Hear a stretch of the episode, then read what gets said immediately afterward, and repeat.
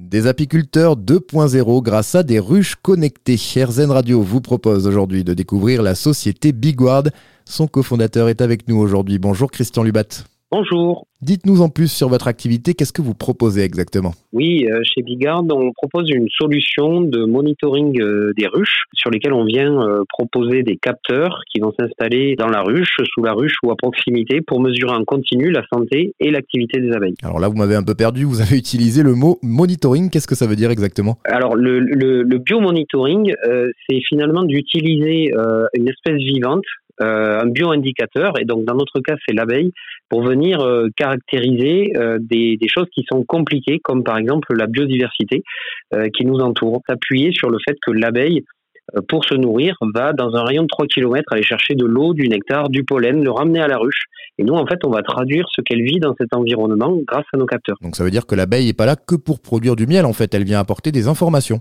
C'est exactement ça. Euh, L'abeille, c'est une sentinelle de l'environnement. C'est les scientifiques parlent d'espèce parapluie parce qu'elle a une place très particulière au, sein des écosystèmes. Donc effectivement, en la surveillant, on va pouvoir avoir des mesures d'impact sur la biodiversité. Et ça, c'est aujourd'hui quasiment inexistant euh, puisque la biodiversité, c'est très compliqué à mesurer.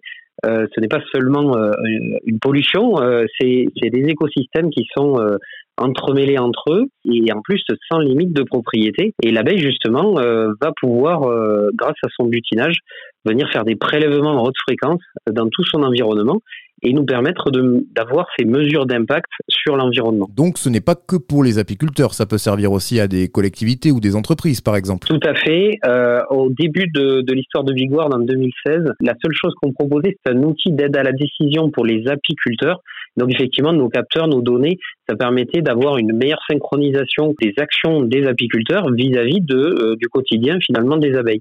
Donc cette synchronisation, cette symbiose finalement entre l'humain éleveur et l'espèce élevée euh, qui sont euh, les abeilles permet aujourd'hui d'économiser du carburant, du temps de déplacement parce qu'il y a certaines visites qu'on va pouvoir économiser. Il y a trois ans, on a lancé un gros programme de recherche pour justement créer une deuxième dimension dans notre offre, qui est le biomonitoring de l'environnement par les abeilles. Cette fois-ci, effectivement, ça s'adresse finalement aux gens qui vont pouvoir mener des actions sur le terrain, et donc c'est effectivement les agriculteurs en premier, mais les entreprises et les territoires, puisque euh, chacun doit être engagé euh, dans des actions de préservation de la biodiversité lorsqu'on a euh, tout simplement des, des terrains à gérer. Pour en revenir aux apiculteurs, il n'y a pas trop de réticence dans le métier. Ce n'est pas trop compliqué d'opérer cette sorte de transition numérique. Je ne sais pas si on peut dire ça comme ça. Effectivement, l'apiculture ou, ou l'agriculture, c'est un travail du vivant finalement. Euh, donc on pourrait euh, penser qu'il y a une certaine opposition par rapport aux technologies.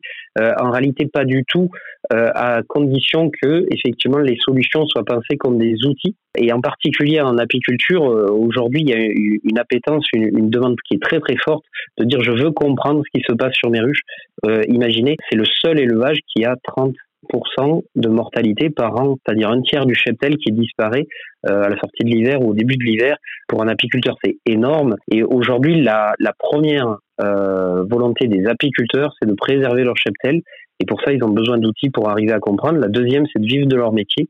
Et pour ça, il faut récolter et, euh, et de la même façon être synchronisé parfaitement avec euh, la, vie de leur ruche, l'activité, le rendement finalement. Ça leur permet d'optimiser les choses. Et c'est pour ça que je pense euh, les solutions numériques ont aujourd'hui un, taux de pénétration assez, assez intéressant dans ces domaines-là. Très bien, merci Christian Lubat pour toutes ces précisions. Pour plus d'informations sur Bigward, la ruche connectée, rendez-vous sur le site bigward.fr.